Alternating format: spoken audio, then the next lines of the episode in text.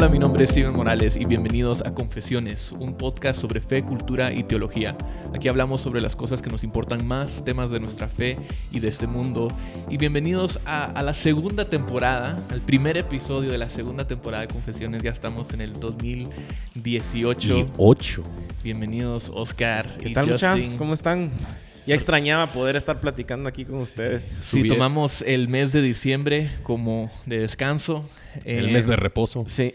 Fue el mes de reposo mes para de nosotros, entonces, pero ya estamos de regreso. Eh, ¿Cómo pasaron el, el break que hicieron para... Yo pasé desde, desde el pasaste 24 enfermo. a la gran. O sea, desde el 24 hasta el como el 30. Sí. Si alguien Enfermo. viajó el 25 en un avión con, Con Justin, vos, seguro, que, se enfermó también. salieron contagiados. Pero después de eso lo pasé bien. Yo, y no subí de peso. De verdad. No subí de peso. Creo que es porque me enfermé la primera semana. Entonces todo lo que comí la segunda usualmente cuando semana. uno está enfermo no sube de peso. Sí, así lo equilibré. Entonces voy a intentar enfermarme otra vez el otro año. Esa es la mejor dieta. Mi estrategia. Yo pasé eh, en la casa. eh, mi esposa está en reposo eh, por, por el embarazo. Así que me tocó estar ahí atendiendo al, al nene, al Alex, eh, jugando tranquilos, descansando. tu esposa está embarazada. Sí, eso voy a hacer. No creo O sea, que le hemos anunciado. no está embarazada, Al público de confesiones. Sí, estamos esperando ya al segundo bebé. Sí. Eh, Felicitaciones. Y así que descansando el, el fin de año. Eh, no hicimos mucho, no. Generalmente viajamos, salimos, pero este año no. Así que descansando. Fíjate que si, que si Viendo es, tele, si es niño, Steven es un muy buen nombre. Fíjate para- que ya tenemos nombres, vos. Eh, Justin. pues también, Justin Steven Morales. Justin, Justin Steven Steven Burkholder Morales. ¿eh? No estaría mal. Pero, pero sí, descansando, viendo tele, eh, jugando con el, con el chiquito, saliendo a bicicletear. Sí, se vio que Alex la pasó re bien. Re bien, la verdad es que sí. Y ahorita ya viene el reto de regresar al colegio, así que a ver cómo nos va. Sí, hombre, también Isabela inicia el colegio el lunes. Entonces, ese, ese- tratar de, de- de manejar el Sí. horario otra vez de regreso, de que se acueste temprano y que se levante temprano. Sí, yo estoy pasando por lo mismo con Gabriela. Sí, La al también colegio, inicia colegio. Sí, bueno, Para los que no saben, termina. Gabriela es la esposa de Steven. Sí, cabal. Pero ya, ya va a terminar la carrera de medicina. Y ¿sabes lo otro que concluimos durante estas vacaciones? ¿Qué? Nuestras esposas no escuchan el podcast. Sí, no sé no, cuál- sí. qué conversación estábamos teniendo. Jenny dijo, yo ni sabía que dijeron eso. Porque no escuchas el podcast. Sí. Ustedes tienen podcast. Sí, así que nuestras esposas están en disciplina. Gracias por apoyarnos. y- ¿Y tienen algunas eh, resoluciones, nuevas metas del año, mucha? Sí, o una, la misma de siempre. Menos de mí, más de él. Ni- Qué espiritual. ¿Te- wow. ¿Te gustó o no? ¿Te gustó? La misma de siempre. No, honestamente sí, sí quiero eh, disciplinarme más. Creo que he perdido un poco mi, mi rutina disciplina. Más por el tema de, de tener un bebé, eso como que cambia bastante la, la dinámica. Pero precisamente ya empecé a, a tratar de ser más disciplinado en, mi- en mis lecturas, en mis tiempos de devocional, en mi ejercicio. Mm. Así que tratando. Y ahora que va a venir el otro bebé, no se me lo va a volver a, a Sí. destrozar toda mi rutina, pero... Pero por lo menos avanzas un poquito antes. Sí, cabal. Pero sí, tratar de ser un poco más disciplinado. Así que ahí vamos. Buenísimo. ¿Y vos? Yo sí tengo metas, pero siempre... no son relevantes. Pero no las quieres compartir. porque Es ya que sí sabes se las que quiero no las vas a- decir. O sea, siento que es presumir cuando compartís tus metas. Yo quiero correr 50 millas al mes. 50 millas al mes. Sí. Estás hablando Este de- año este año no corrí tanto, entonces Sí. el promedio era como 35. Ajá. Entonces subirle otros... Pero no en el carro, decís vos. Sí, correr con las piernas. Ah, ok, ok. Eh, leer 50 libros, usualmente... Al mes también. No, al mes no, en el año. Usualmente, el, sí, usualmente leo... Los folletos de la iglesia. Sí, como de cabal. cuatro páginas. Sí, encuentro bien cortos. En diciembre empiezo a encontrar libros bien Cabal. cortos. De, para- de esos de 3 dólares. los, los libros de 1.99. Isabela. Pero estos han sido mis metas por como los últimos cinco años. Ajá. Y siempre casi los he logrado, Sí. pero nunca los he Sí. logrado. Llegaste a 49 mías. Sí. Y 48 libros. 48 usualmente, páginas. usualmente sí, 40 páginas. Nueve pasos. Sí, algo así. ¿Y vos, Steven? Eh, no, la verdad. Nada. No, no, o sea, no lo pensé. No, que no hay nada que mejorar No, o, o sea, yo ya llegué aquí. Eh, Ya llegaste a la estatura del varón a, a. Nirvana. Sí, pues. o, la, o, la, o la pereza. Entonces, eh, está bien, está bien. No, no hay nada entonces. Eh, no, la verdad que para este año, como Gaby ya va a terminar eh, la carrera de medicina, nosotros como meta nos hemos Descansar. puesto descansar. Ella descansar, aunque todavía va a estar estudiando un, un poco, pero ya no va a estar yendo al hospital todos los Sí. días, así. Pero Sí. descansar y... eh, Entonces, la meta del año es descansar. Sí es el año de reposo para es- Gaby. Bueno, para Gaby sí, pero es como que más que nada reenfocarnos en, en, en nuestra relación, en nuestro Sí. matrimonio, que aunque sí, o sea, hemos, eh, yo creo que tenemos una, un matrimonio relativamente saludable. Ajá. Eh, no hemos tenido mucho tiempo para estar juntos, Sí. entonces queremos enfocarnos en, en eso. Pues. Sí. Entonces ya no va a poder pasar tanto tiempo con ustedes. Ah. pero Entonces son mentiras. Solo vamos a sacar un episodio de confesiones al mes. y voy a empezar un nuevo podcast con Gaby. Con Gaby. No. ¿Cómo le, ¿Cómo le pondrías a un podcast con Gaby? Eh, confesiones parte 2, no sé. Sí. Pero, pero no, o sea, tampoco yo nunca he sido mucho de... de- De metas y resoluciones, ¿no? yo, yo no tengo metas en esta vida. no, no, igual que, igual que el Oscar. Eh, ¿Cómo era? Más, Disciplina. más de mí, más- menos de no. Pues, y no es, no es mentira que una vez hay una canción que sí se llama así y hace años alguien se confundió y empezó a cantarla Más así. de mí, ¿Sí? menos De ti, ajá. Creo Así que tal vez empezó es, más sincero en muchos Es más casos. Yo creo que fue muy honesto en lo que Esa cantó, fue pero... la primera parte. Sí. Y lo más chistoso, pecado. lo más chistoso es que toda la iglesia lo siguió y no se dieron cuenta.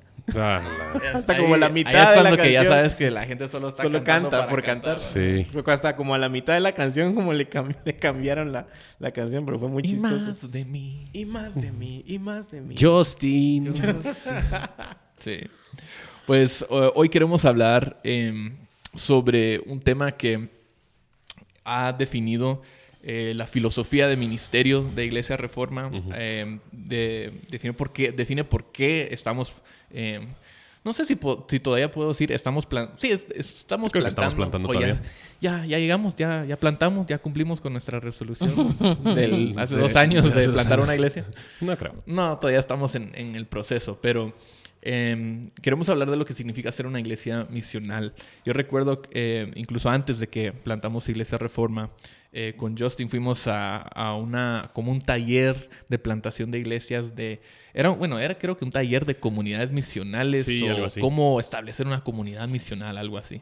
Eh, y era básicamente, se trataba de plantación de iglesias. Entonces llegamos y nos sentamos y este, este, no me recuerdo quién era, pero el que estaba dando el taller, eh, básicamente dijo, bueno, si quieren plantar una, una comunidad misional y si quieren ser misionales y todo lo demás, lo que deben hacer primero es establecer su, su visión y su misión y sus valores.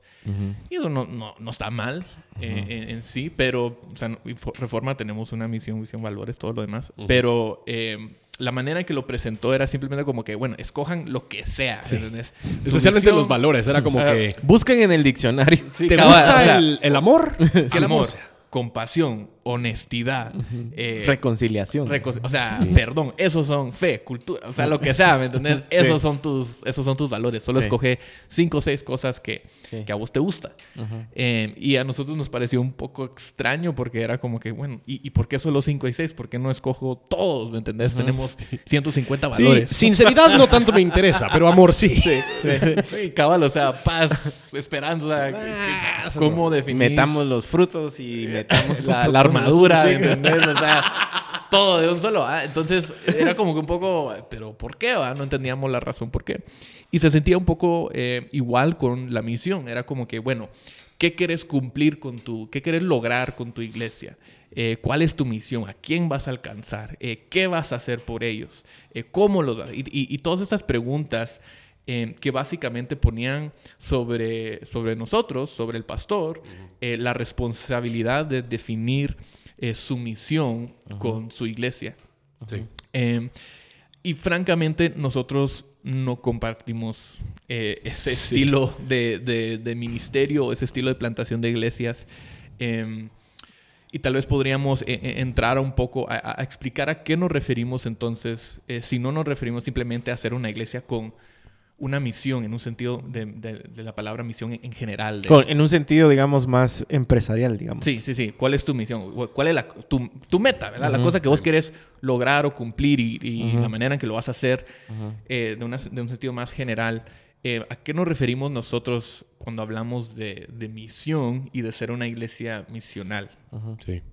Pues yo creo, yo creo que valdría la pena tal vez un poquito de historia. Em, la idea del concepto misional nació más o menos en los, en los 50 en una conferencia grande de alguien que estaba eh, desarrollando algo sobre la teología de Karl Barth, eh, que hablaba del Messio Dei, de cuál era la misión de Dios. Y la idea eh, que se ha desarrollado con el concepto de, de, que deberíamos tener nosotros o que nosotros tenemos una misión, para mí contradice en particular lo que vos estabas diciendo acerca de esta, de esta, de esta reunión, porque nuestra misión no puede ser una misión distinta o diferente a la misión de Dios. Nuestra misión es participar en la misión de Dios. Dios ya tiene una misión y Él ha rescatado y redimido a un grupo de personas y Él al rescatarlos y redimirlos los ha enviado y comisionado en la misma misión que Él tiene. Eso es lo que nosotros vemos en 2 Corintios 5. Él nos ha reconciliado y luego Él nos ha dado el ministerio, de reconciliación. Entonces, el, concepto de una iglesia eh, misional implica que nosotros hemos sido, como Jesús dice en Juan 20, enviado tal y como Jesús fue enviado, porque Jesús está cumpliendo también la misma misión del Dios, del Dios Trino. Em, entonces, cuando hablamos de este concepto de una iglesia misional, no simplemente nos referimos como una nueva moda o, un estilo de iglesia, o tal vez muchas personas cuando piensan en una iglesia misional piensan, ah, es una iglesia donde hay muchos hipsters y, hay buen café y hacen justicia social y cosas así.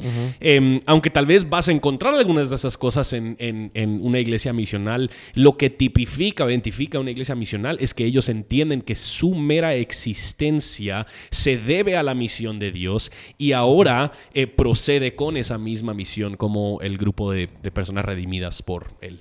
Sí, yo creo que, al final eh, todo el movimiento que afectó a la iglesia hace, hace algunos años, especialmente aquí en, Guatemala, en donde empezamos a mezclar cosas, eh, hablar de, de, emprendimiento, por ejemplo, y negocios y todo esto que se empieza a mezclar con las cosas de la iglesia, afectó mucho el cómo la iglesia entendía e interpretaba la misión cuando le preguntas a cualquier persona cuál es la misión de la iglesia, generalmente no te van a decir lo que la Biblia dice que es la misión de la iglesia, sino que te van a decir cosas como la que hablamos al inicio, ¿verdad?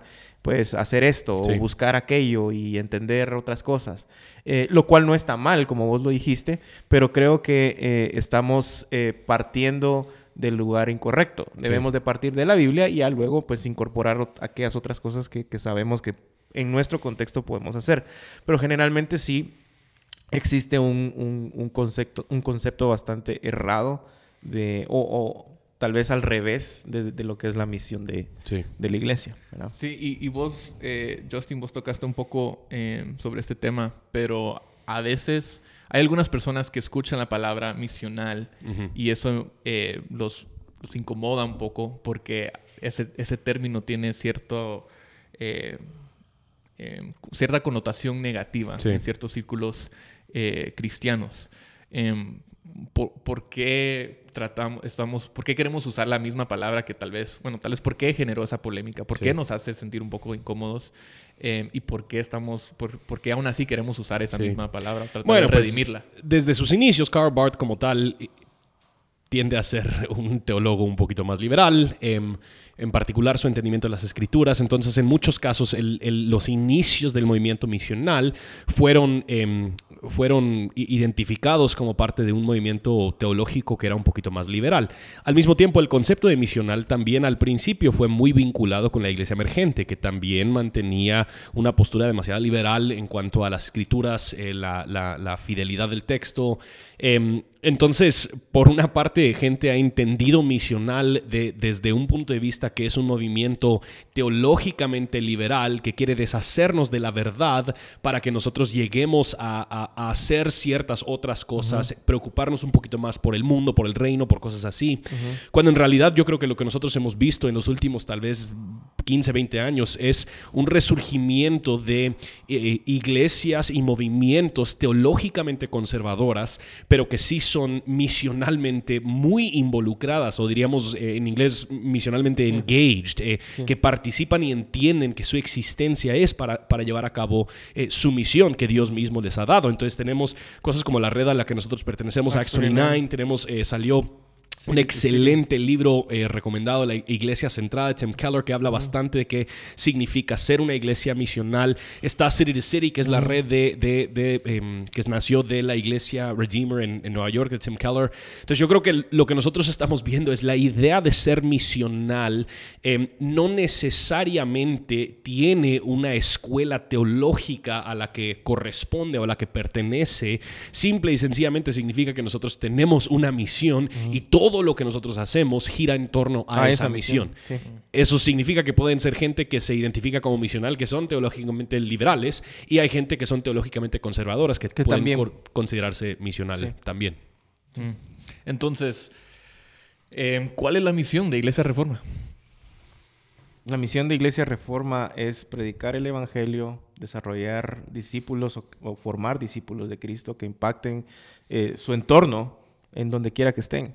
y, eso nace otra vez de, las escrituras, de, la gran comisión. y, de hecho mencionamos dentro de uno de nuestros valores que al final es una comisión y no una opción. Porque creo que de ahí, de ese, de ese, de ese peligroso malentendimiento de, lo misional, es de donde nace las prácticas de la iglesia en torno a, las misiones. Entonces, si nosotros entendemos que la misión de Iglesia Reforma es lo que dicen las escrituras de ir y hacer discípulos de Cristo, ¿sí? Eh, entonces, todo lo que nosotros hagamos como iglesia debe de apoyar ese propósito, esa misión. Por ende, todos nuestros, ya sea que sean programas, eventos, eh, nuestra liturgia, etcétera, etcétera, debe ir alrededor de ese mensaje para que ese mensaje sea el mensaje que al final podamos llegar y decir, Sí. Es, es, esto lo que fuimos llamados a hacer. Sí, y Oscar, tú estás entrando a, no solamente la misión, pero a todas las prácticas que fluyen de esa misión, que existen para, para apoyar eh, eh, esa misión y para que podamos alcanzar y cumplir con lo que nosotros decimos, porque muchas veces el problema es ese, ¿verdad? Nuestra misión es esto, pero vamos a hacer algo totalmente distinto. Nuestros programas, la manera en que usamos nuestros recursos van en contra de esa misión. Pero creo que sí, o sea, el punto es que nuestra misión no es nuestra, no es algo que nosotros nos inventamos, no es algo que nosotros dimos, bueno, yo creo, yo creo que sería buenísimo si nuestra misión fuera... Que sea, que sea, algo innovador.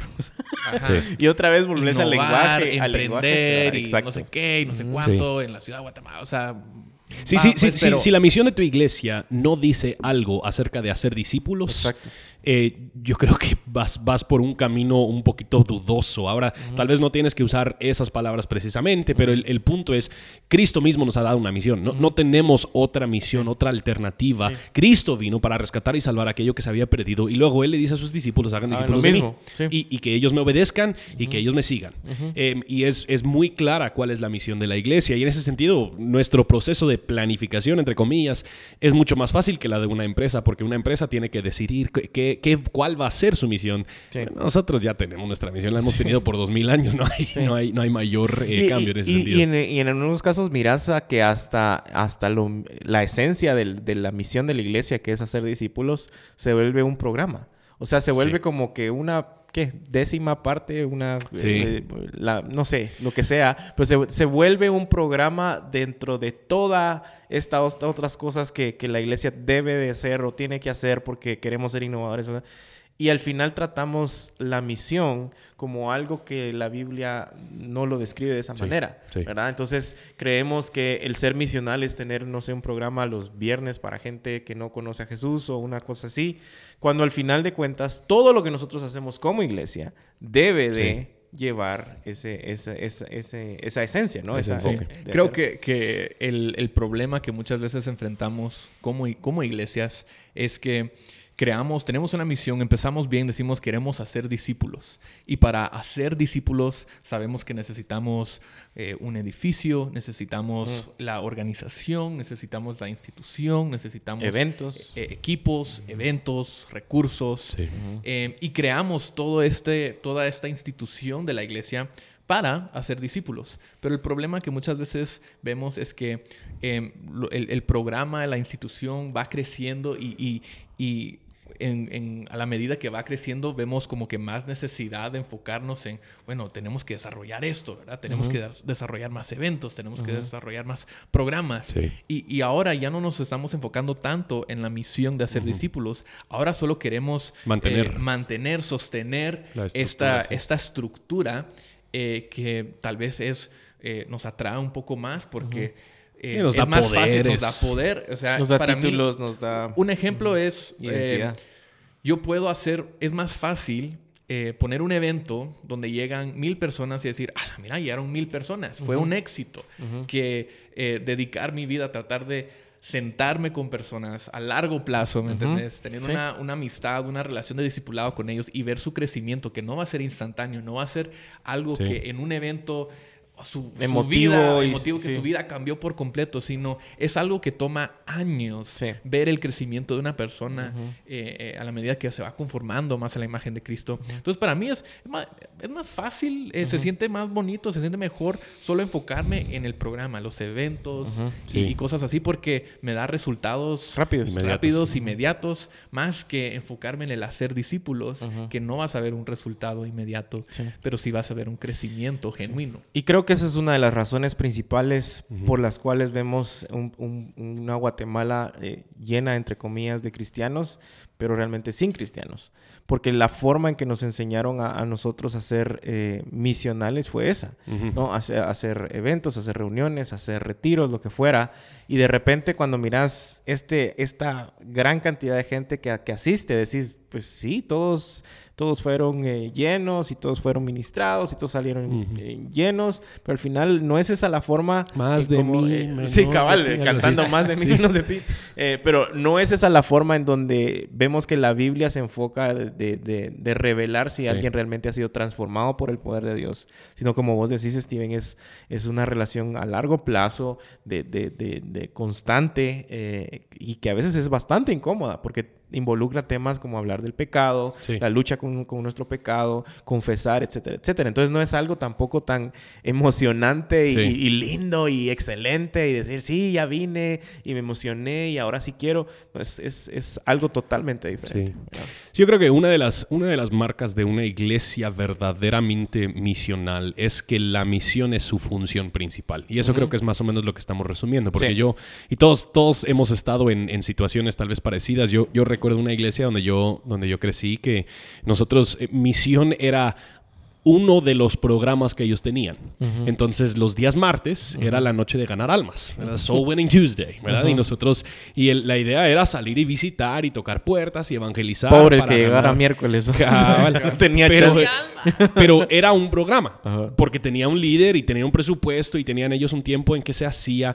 Y, y más o menos el, el, entendimiento implícito era que fuera del día martes, realmente no se hace misión. Martes es el día de, es el día de la de la misión.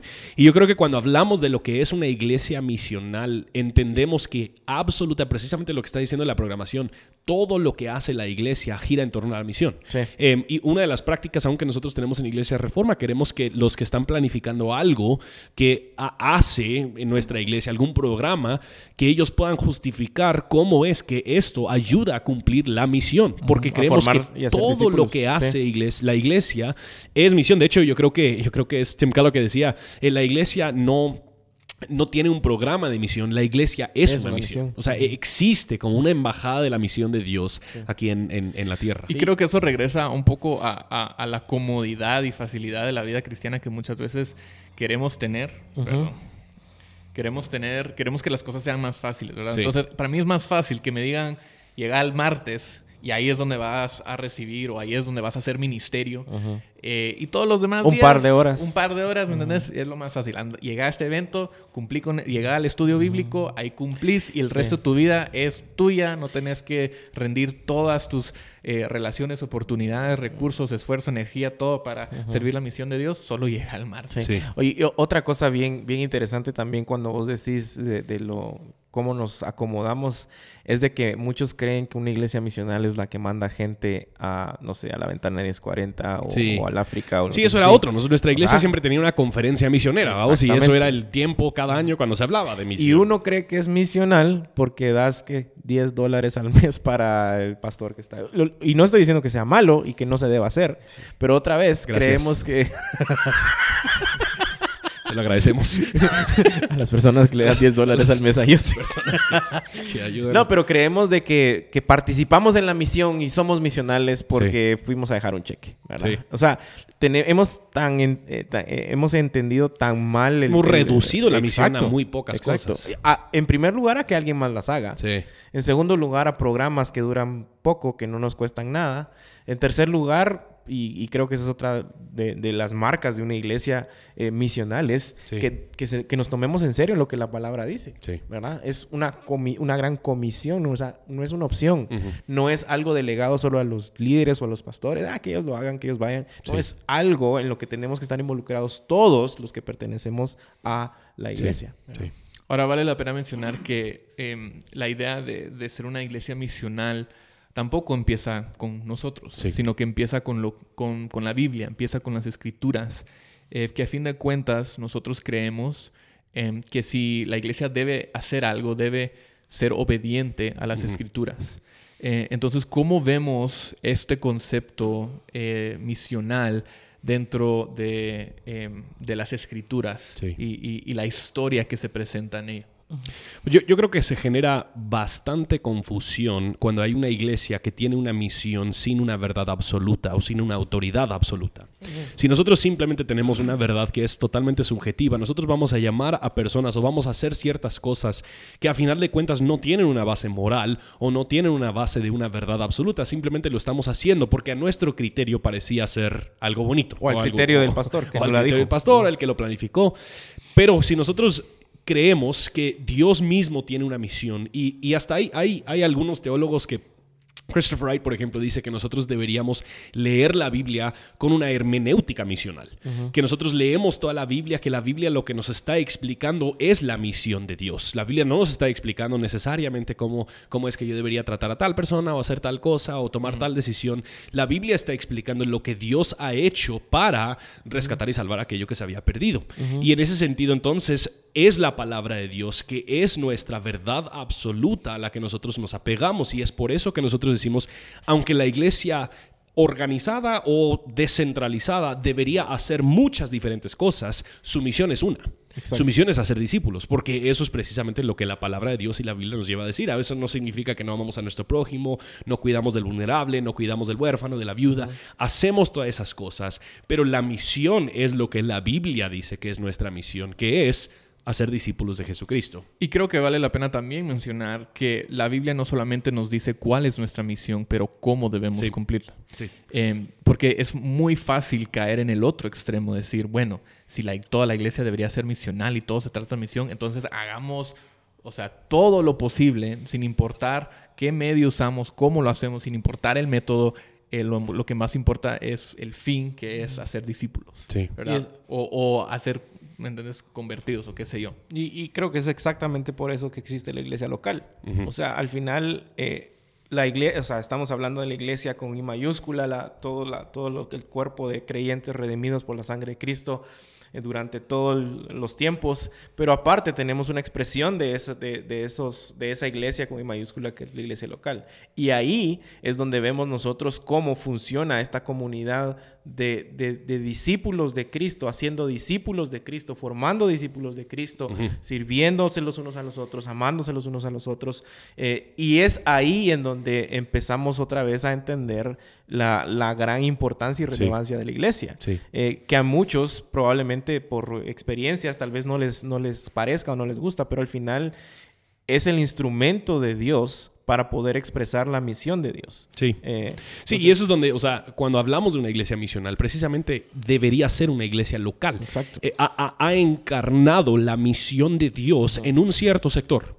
Y ese cierto sector ha sido afectado por bastantes diferentes fenómenos, tanto sociológicos, históricos, lo que sea. Y eso significa que nosotros entonces comunicamos el Evangelio dentro de un contexto, lo cual significa que si, si verdaderamente hemos entendido nuestra misión, nosotros vamos a tomar tiempo para escuchar nuestro contexto.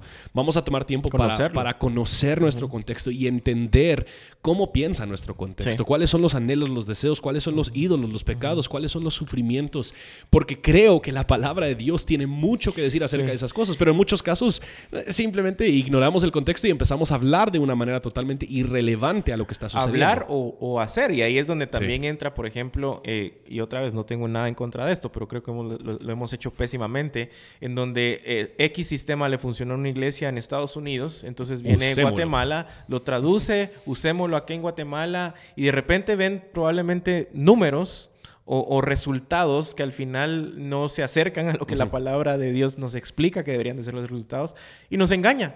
Y pensamos otra vez que la misión de Dios y que la forma de hacer misión de Dios debemos de ingeniárnosla, debemos de Sí. pensarla o debemos ser eh, creativos para hacer, ya está dada. Sí. Y cuando no entendemos eso, entonces empezamos a generar eh, programas o sistemas que no estoy en contra de ellos, pero que están totalmente Pero descontextualizados. yo creo que eso es lo difícil, porque luego nosotros, o sea, nosotros lo hemos vivido aquí en IR bastante. Gente, gente llega a Iglesia Reforma y su primera pregunta es, bueno, entonces, ¿quién me va a discipular? Ujú, Exacto. Eh, y y no, no hay ningún problema con ese- esa pregunta. yo, yo creo que es bueno que ellos lo consideren, pero a final de cuentas la pregunta no es ¿quién puedo yo ayudar a ser un discípulo de Jesús? La pregunta es ¿quién, quién a mí Me me va va, a dar seguimiento? ¿Quién a mí me va a dar lo Atender. que sea? Porque se han, se han acostumbrado a un sistema demasiado jerárquico donde hay uno que sabe y, se le, y le entrega esa información al que no sabe para que crezcan en, de una forma u otra. Y esta es una característica central de una iglesia eh, misional, que no es eh, en una iglesia en una iglesia misional no es solo el pastor o el equipo de ministerio, Es- el equipo sí. pastoral que Es hace ministerio. entera. Es toda la iglesia, Sí. cada creyente está involucrado en el trabajo del ministerio. Si escucharon a los Mario Brothers, es el celular Es el de- celular. es el, de Oscar. celular de Steve. Es el celular de Oscar. Pero, pero cada creyente debe estar involucrado, es responsable por cumplir con la gran comisión, Sí. Que no es opcional, como estás diciendo, Oscar. Eh, eh, entonces, eh, en, este, en este punto, eh, es importante recalcar que aunque, como dices tú, Justin, las, muchas personas se han acostumbrado a que la iglesia es donde voy a, a recibir, Sí. realmente la iglesia misional es donde tú vas a dar. Y si Sí. todos dan, todos reciben. O sea, Sí. eso, es, eso es parte de, de la dinámica de, la comuni- de una comunidad verdadera. Es que tú llegas a servir, tú llegas Sí. a dar. Em, A sacrificarte. Sí, por- y, y realmente yo creo que eso también llega un poquito a la raíz de lo que vos estabas explicando, de la institución versus la misión, porque yo creo que mucha gente ve la iglesia como eh, el hospital de seguro social. Entonces ellos, eh, este hospital tiene una misión como una institución y su, y su misión es proveer recursos de salud, eh, proveer servicio, atención médico, médica a, a cualquier persona que llegue. Entonces, cuando entendemos que la, la iglesia es la estructura, llegamos a la iglesia que tiene la misión y su misión es servir nuestras necesidades espirituales.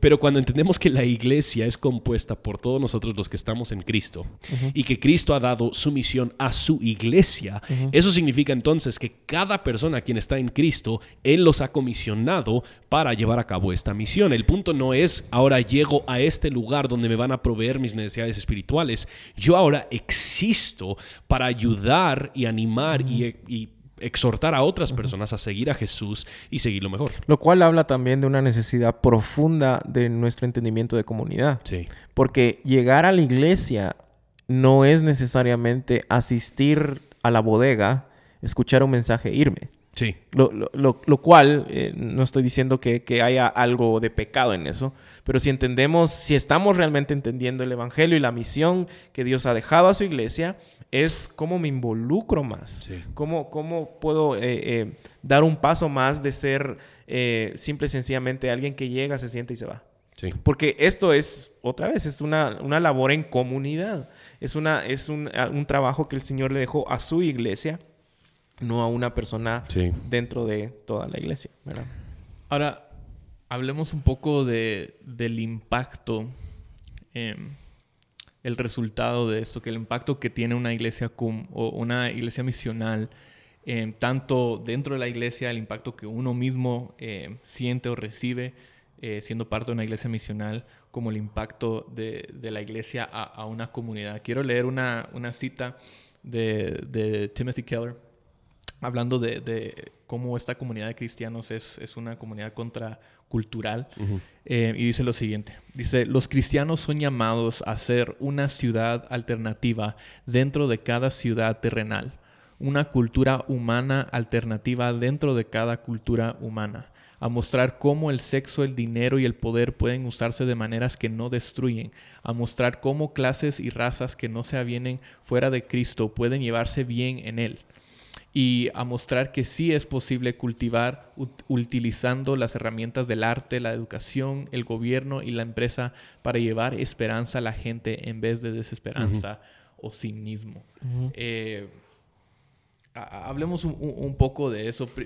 Tal vez primero hablando de cuál, ¿Qué, qué, qué, le pasa a un cristiano que empieza a, a ser misional, uh -huh, que empieza uh -huh. a participar en una iglesia misional? Uh -huh. Y cómo vemos que ese impacto luego dentro del cristiano fluye sí. a, a, cómo afecta a su, su, impacto a la comunidad. Pues yo creo que una de las cosas que, que, primero sucede es de repente empiezan a ver su lunes a sábado de una forma muy distinta y muy diferente. Yo creo que en muchos casos hemos reducido nuestra espiritualidad a lo que sucede los domingos. Entonces yo llego, yo canto, o, o tal vez lo que sucede dentro de las instalaciones. Entonces si yo llego domingo, o tal vez algunos llegan domingo, lunes, martes, miércoles, jueves a noche de oración, noche de mujeres, lo que sea.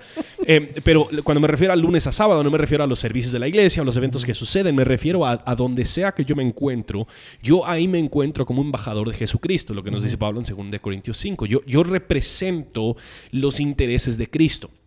Los intereses de Cristo son, son múltiples. Nosotros vemos muchos de sus intereses de, desarrollados en, en, en, el Sermón del Monte, cómo amar al prójimo, cómo servir al vulnerable. Eh, aún los intereses de Dios en el Pablo dice en 1 Corintios 10 que todo lo que hacemos lo hagamos para su gloria. No simplemente llegar a cantar, pero cuando hago mi trabajo, yo voy a trabajar para su gloria. Cuando sirvo en mi familia, voy a servir para su gloria. Cuando salgo a comer, cuando voy a crear algo, todo lo hago para su gloria. Entonces, yo creo que cuando entendemos nuestra misión de hacer discípulos y cómo es que Dios nos ha llamado en medio de, una, de un cierto contexto y una situación, la respuesta no es, ah, tengo una misión, debo ser pastor. No, uh -huh. no, la respuesta es, tengo una misión y aquí, mero, donde yo me encuentro, puedo ejecutar esa misión uh -huh. y llevar eso a cabo con el fin de que otras personas vean mis buenas obras uh -huh. y terminen también glorificando al Señor al entender el Evangelio que yo les he compartido y creer en ese mismo Evangelio y al ver las buenas obras que yo he vivido. Sí, al final el ser sal y luz no se convierte en un programa eso. que asistís, no sé, cada fin de semana y te vas a un retiro y entonces ahí estás discipulando, ¿no? Se convierte en un, en, literalmente, en una vida eh, dedicada a la gloria de Dios, sí. siendo sal y luz en donde quiera que estés, ¿verdad? O sea, eh, el impacto de esto creo que también va a nuestra identidad, uh -huh. porque al final lo que hacemos, sea, lo, sea que cual sean los dones que Dios nos ha dado, es para la gloria de Dios y para ser discípulos sí. de Cristo. No es para que me reconozcan algo, no es para que me digan algo. Eh, y a veces también la iglesia ha cometido graves errores pensando de que si yo vengo, por ejemplo, a poner el café, es menos eh, importante para Dios que quien está predicando. Sí. Y entonces, si a mí me toca llegar a poner café, puedo llegar tarde o puedo ser irresponsable porque no es tan importante como si me hicieran, sí.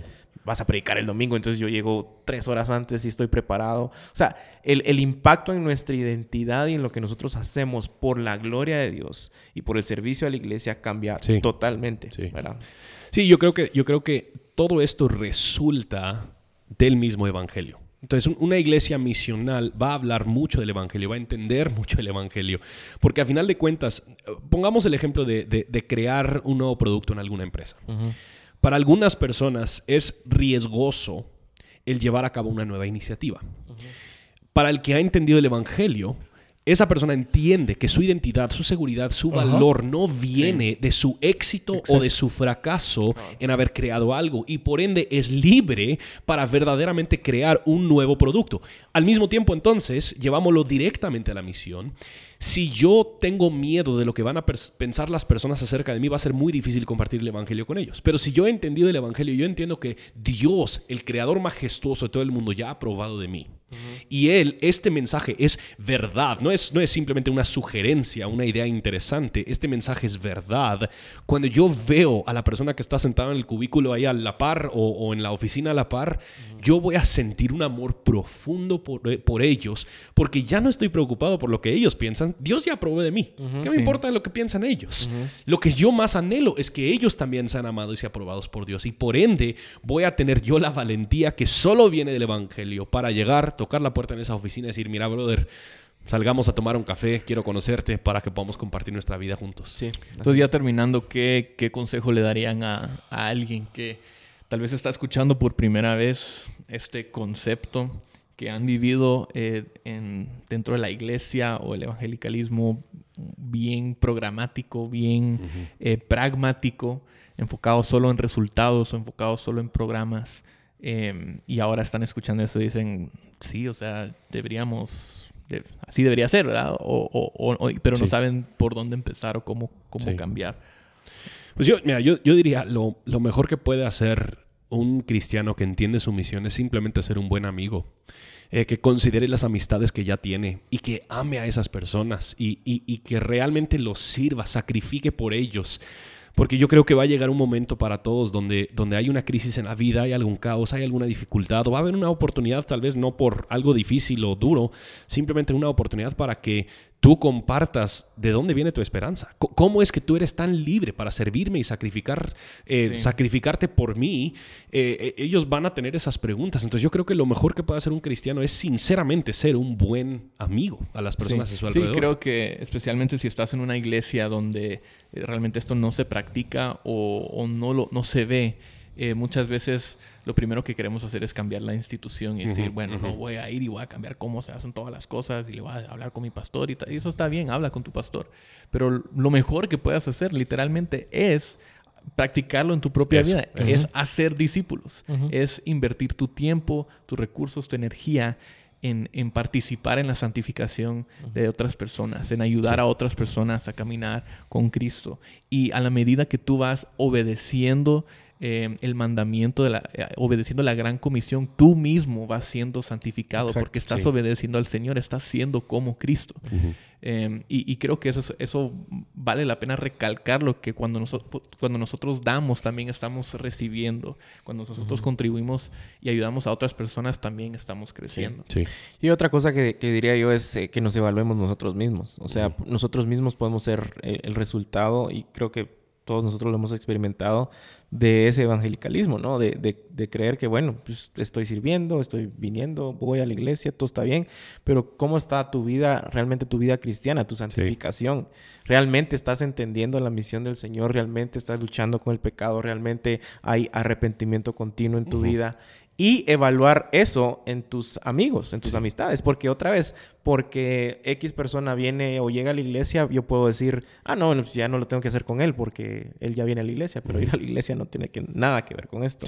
Y por otra parte, nada más evaluar también cuántas personas, cuántos amigos tengo yo que, que no conocen a Cristo, porque muchas veces nos podemos encerrar en el tema de la institución de la iglesia y ahí está todo mi círculo y olvidamos que hay gente afuera que no conocen a Cristo, que no profesan a Cristo o que dicen profesarlo, pero no vive una vida cristiana eh, y, no somos amigos tampoco de, ellos, ¿verdad? Sí, cabal. Pues que el Señor nos ayude a no desviarnos de su misión em, y a eh, cumplir con, el mandato que Él nos ha dado de ser discípulos. Que a fin de cuentas eso no es algo que nosotros nos inventamos y no lo hacemos para nuestra gloria, sino para la gloria del Señor. Episodio 1 de 2018. Done. Check. Check. Bueno, vamos a grabar el episodio número 2. Así. Realmente no nos gozamos en hacer esto, pero sentimos cierta responsabilidad. Sí, ahora ya gente nos pregunta. Tenemos cierto compromiso, pero no, pues. No. no, nada que ver. Pero bueno.